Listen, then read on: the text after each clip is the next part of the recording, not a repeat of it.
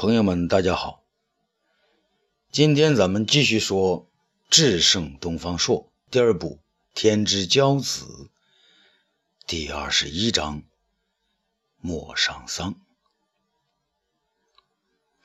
这天上的云彩很多，却又很薄，白白的，如同片片棉絮连缀在一起。日光。偶尔从棉絮的缝隙中伸出脚来，洒下几道黑白相间且带有棱角的光柱，让人看了心旷神怡。然而此刻啊，没有人去观赏太阳光线与云彩的合作，在一片浓绿的桑园之中，几朵游动的花朵接走了所有人的目光。一阵歌声从这游动的花朵中传来。日出东南雨，照我秦氏楼。秦氏有好女，自名为罗敷。罗敷喜蚕桑，采桑成南雨。青丝。为拢系，桂枝为龙头，头上窝锥髻，耳中明月珠。香起为下裙，紫起为上襦。这东方朔和霍去病啊，辛苦子二人三人呢，随着辛延年来到桑园。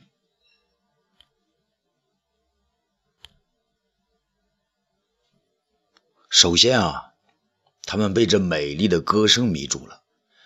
随着距离的缩小，他们看到绿园中的几朵花儿变成了五个美丽的少女，都在十六七岁的年龄。她们身穿薄薄的香旗所织之裙，个个是身材苗条、婀娜多姿。四个身着紫红的，分布在身着朱红色衣裳的姑娘的周围。显然，歌中唱到的罗夫姑娘便是那个朱红色的亮点。他们再向前行呢，渐渐的可以看到姑娘们的面孔。然而啊，令他们吃惊的还不是姑娘们如何，而是在姑娘们周围的旁观者啊。桑园边上有几个耕地的人，他们或举着鞭子，或靠着篱笆，或者是坐在地上，都不再耕作了。认着他们的牛儿呢，吃地里的庄稼。正在锄地的两个兄弟呢，一个人把锄头高高的举起，都没不知道怎么落下来；另一个呢，把这个锄呢倚倚在这个腋下，都是两眼傻傻的看着罗夫。而从酒店附近赶来专门看罗夫的少年们呢，三五成群，或躲在树林中，或远在阡陌上，一个个都是目瞪口呆。东方朔停了下来，捋住自己的胡须，边看呢边点头称好。他向自己的周围看了一下，只见辛谷子已把头上的布帽子拿下来，露出了他那长长的、黑黑的、漂亮的头发，惹得罗夫看了几眼，眉目颇为传情。不知是自己晕了头，还是不愿前行打搅姑娘们，辛谷子呢，当即坐在地上。一动也不动，两只眼睛也像被盯住了一般，直直的视着那罗夫。霍去病啊，同样呆坐在那里，眼睛呢只管看着五位女子，不知如何是好。而那个辛延年呐，也流出了口水呀，直咽唾沫。这一曲即罢，姑娘们见周围的人太多了，就不再唱歌，而急忙采桑。一会儿呢，各自手中的小篮子。便已踩满。这时候啊，被凝固了的旁观者开始动弹。首先是靠着锄休息的哥哥，他推了弟弟一把，说道：“干活了，开你的锄，落下来砸了自己怎么办呢？”嘿，弟弟也不相认，还说我呢，你不也是傻呆了半天吗？一个年纪大一些的耕地人呢，此刻恍然大悟。哎呀，我的老牛啊！你把我的芝麻全吃光了！驾！这另外几个犁地人也发现了自己的牛在吃庄稼，急忙的勒紧缰绳或举起鞭子。旁观的众人大笑起来。东方朔看霍去病呢还在犯傻，就用脚轻轻的踢了他一下。霍去病一转脸呢，先是难为情，然后呢却指了指辛苦子：“嘿嘿，干爹，你看辛苦子还在晾他的头发呢。”辛延年用袖子抹了抹嘴：“哎，是的，老爷，那刚才罗夫还看了他几眼呢。”辛苦子高兴的脸都红了。谁说的？你们你们看到了？东方朔呢也乐了。傻儿子，你的魂儿啊，别让他给勾走了。这个时候啊，传来马蹄声，众人回头呢，只见有六个骑着高头大马的校尉向这边纵马而来。如此大的动静，也惊动了树上采桑的姑娘们。她们呢停了下来，瞪大了眼睛。向来者看去，骑马的校尉们呢，头上都插着羽毛，一看呐，便知道是霍去病的羽林军。为首的那个呢，三十来岁，满脸的横肉，皮笑肉不笑的下了马来，向着罗夫走去，两眼呢盯着他，直勾勾的看着。青谷子拍了霍去病一下，小声说：“喂，这可是你的人呢啊！”霍去病点了点头。嗯，是的，他叫冯子都，是个校尉。东方朔知道啊，这小子肯定没安好心。那好，就让去病去看看呗。于是呢，关照两个年轻人：“你们都不许露面啊，看他要干什么。”冯子东呢，此时已走进罗夫，他呢，闲着脸，大话道：“哎，小娘子，你的歌唱的真好啊！”罗夫呢，白了他一眼，理都不理，手中呢继续采摘桑叶。冯子都凑了上来：“小娘子怎么不理我呀？你的脸蛋儿 可真漂亮啊！”罗夫呢，转过脸去，刚烈的叫了一声：“滚！”冯子都转过脸来，对后边的随从说：“哟吼！”哦，你们看啊，本将军跟着大司马冲绳了好多年，还没有人敢对我说这个“滚”字。啊，这个小娘子要让我滚。霍去病呢想上前制止，却被东方朔拦住。一个矮胖子士兵的走上来，油腔滑调的说：“小娘子啊，我们冯爷可是霍将军家的红人，要滚呢，啊，你可得陪冯爷到床上滚一滚呢。”罗夫啊，将手中的采桑篮子一甩，打的一个趔趄。滚开！你们这些无赖！另一个高且瘦的士兵呢，也走过来。好，骂得好，冯爷，咱们在匈奴窝里面搞了那么多女人，还没有一个人敢动手打我们的。他都骂咱们了，还打了我，还把他弄走。冯子东呢，索性把那张肉饼一样的脸呢。凑向罗夫，小娘子，是你自己上我的马呢，还是要我动手啊？罗夫叫道：“你们这些无赖，再纠缠，本姑娘叫人了。”冯子都大笑：“嗯，哈哈哈哈哈哈！你叫，你就是叫到天上，本将军也不怕呀！”他一招手呢，来，把他给我弄走。霍去病和辛苦子大怒，立即从地上站起来，要冲上去。东方朔呢，将二人都拦住，向后一拉，自己向辛延年递了个眼色。辛延年当然明白啊，便和他一道呢，从人群中走了出来。东方朔走到冯子都面前，冷冷地说：“光天化日之下，你们好大的胆子，竟敢抢劫民女！”冯子都看了他一眼，气愤地说：“你吃饱了撑的，还是活腻了？哼，还要管本将军的事。”东方朔呢，倒不和他争。我说：“将军呐，你要是看上了这个女子呢，可以到她家去送上贺礼，明媒正娶，何必做出这种粗事儿来呀？强扭的瓜那不甜，不是？”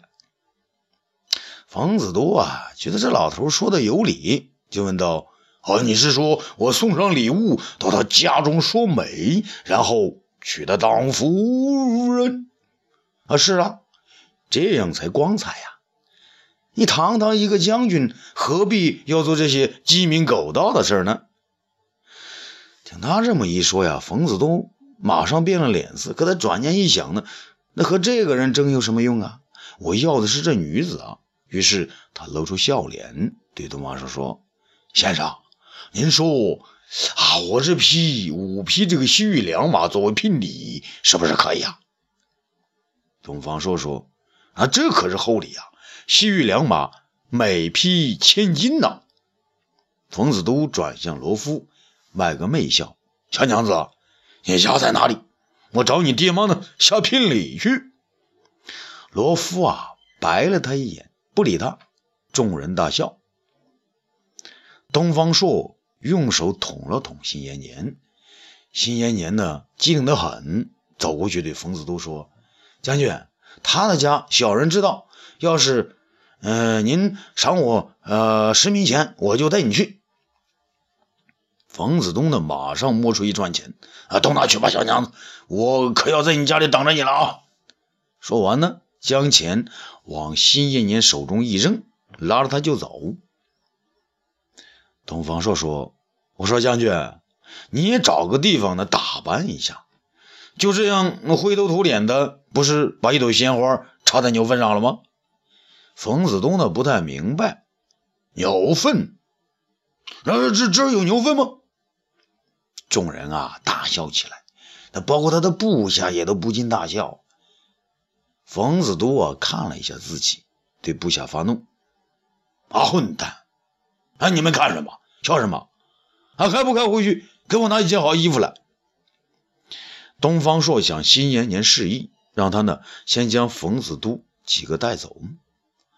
罗敷啊从桑林中走出来，仪态万方的向东方朔施了一礼：“小女子谢谢先生。”东方朔问：“姑娘啊，那个将军要欺负你，你不怕吗？”罗敷说：“怕他做什么？他还真抢我不成啊？”那要是他真的抢走你呢？那小女子就和他拼命。东方朔呀，笑着点点头，嗯哼，还真行啊。啊，你今年十几啦？一十六岁。有没有许配人家呀？东呃罗夫啊，大大方方的。啊，父母为我选了很多小女子，一个都没看上。东方朔呀，乐了。哈哈，你倒会挑剔啊！他呢，从人群中啊拉出霍去病和辛谷子。你看啊，这两位小伙子呢，可都是千里挑一呀。你喜欢哪一个呀？罗敷啊，看了看霍去病和辛谷子，笑的是灿若桃花。这个好魁梧，那个好精神。东方说说，哦哦，那不能两个都看上啊。霍去病和辛苦子呢都是不知所措，在一边傻笑。罗敷呢，却说：“小女子不敢做主，还要回家问我爹娘。”嗯，那好，老夫啊送你回家，省得那个将军呢一会儿呃在你家里成凶。东方朔说：“罗敷大叫啊！哎呀，那个鬼东西在我家，我不回去，他会把我吓傻的。”东方朔啊向他摆了摆手：“啊，怎么又怕了？别怕啊！”那位面饼子将军要是遇到这位魁梧的小伙子，保准呢像老鼠呢见猫一样。罗夫高兴的直叫：“啊，太好了！等一下，我们一块儿走。”秦家酒店呢就在中午东方朔三人吃酒的地方不远。这个酒店呢颇有规模，上下两层，堂面呢颇大。罗夫之母胡氏正在门口当炉卖酒，酒楼之上呢，罗夫之父秦全宝，一个黑瘦的小老头，正在陪东方朔和霍去病、金谷子三人说话。罗夫呢，立在一边给他们倒茶。你别看人家秦全宝其貌不扬啊，话里呢却透着精明。啊，多谢大人送小女回家。小女平时随意的很，时常惹是生非，今天给三位大人惹麻烦了。”东方朔呀，和气的答道：“啊，别客气啊，店主，我们呢也是赶上了，就把他送回来了。这两位年轻人呢，在京城里边当侍卫，是皇上身边的。他们看到你家的罗夫啊，哎，都看傻了。看来呀，他哥俩在你这儿都不想走了呢。”听了这话呢，霍去病转过头去，而新裤子呢却不回避，瞪着眼睛向罗夫看。罗夫呢，却给他一个白眼儿。秦全宝啊，把这些都看在眼里，啊，高兴地说：“嗯，是的，是的，小女呢已经长大，我和她母亲呐，整天给她找人家，可她一个都看不上啊。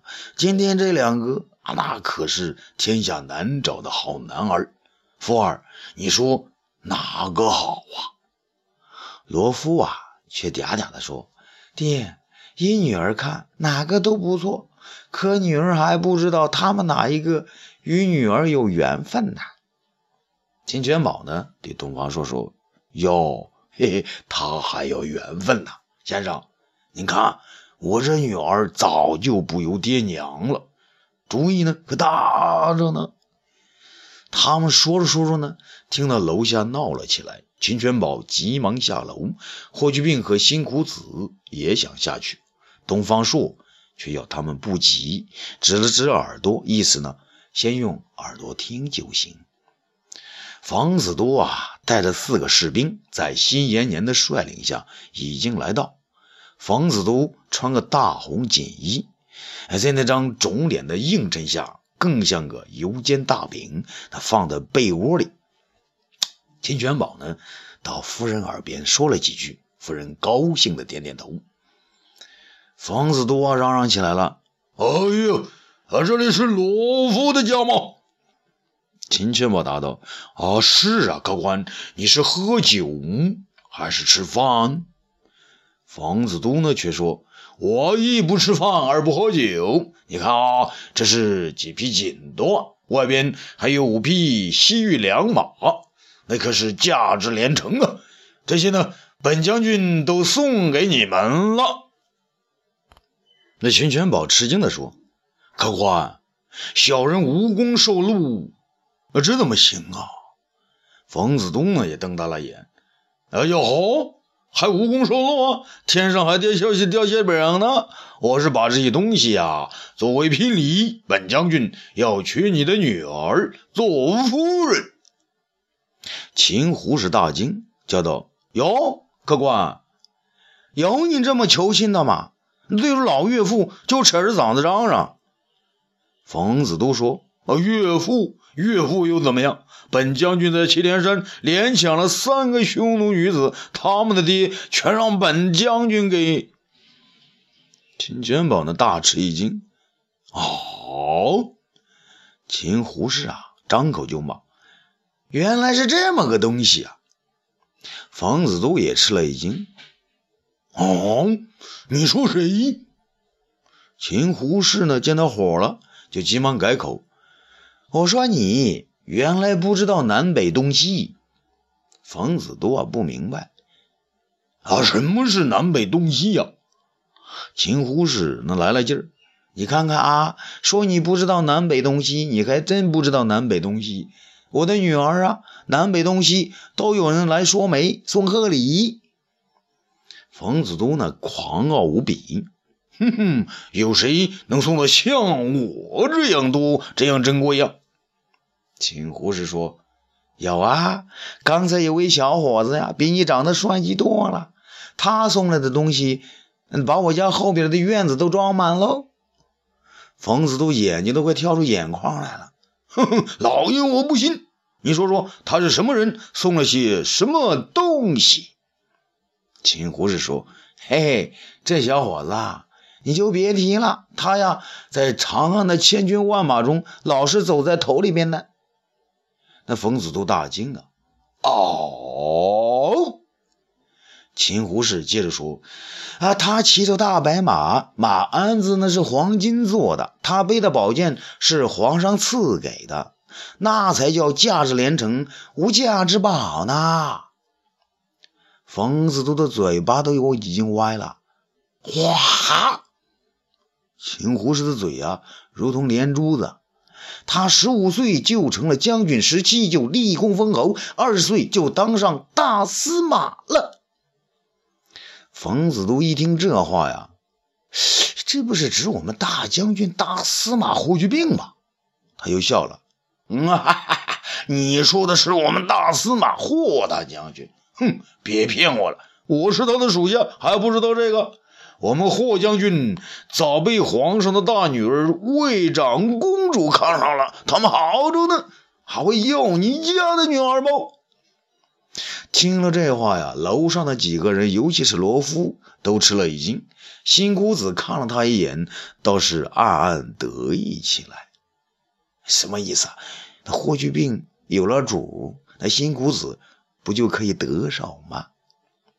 秦胡是说。你胡说！我家女儿，皇上看了都会动心的。我的夫婿比你可要强多了。冯子都大怒啊！哈，你这个老母牛，你是在骗本将军！那快把女儿交出来！秦胡氏啊，也不相让。你这个大饼将军，我女儿老在家里，也不嫁给你。冯子东呢，冷笑一声。真是敬酒不吃吃罚酒，放着丈母娘不当，要当冤大头，来给我搜！啊，欲知后事如何，咱们下次接着说。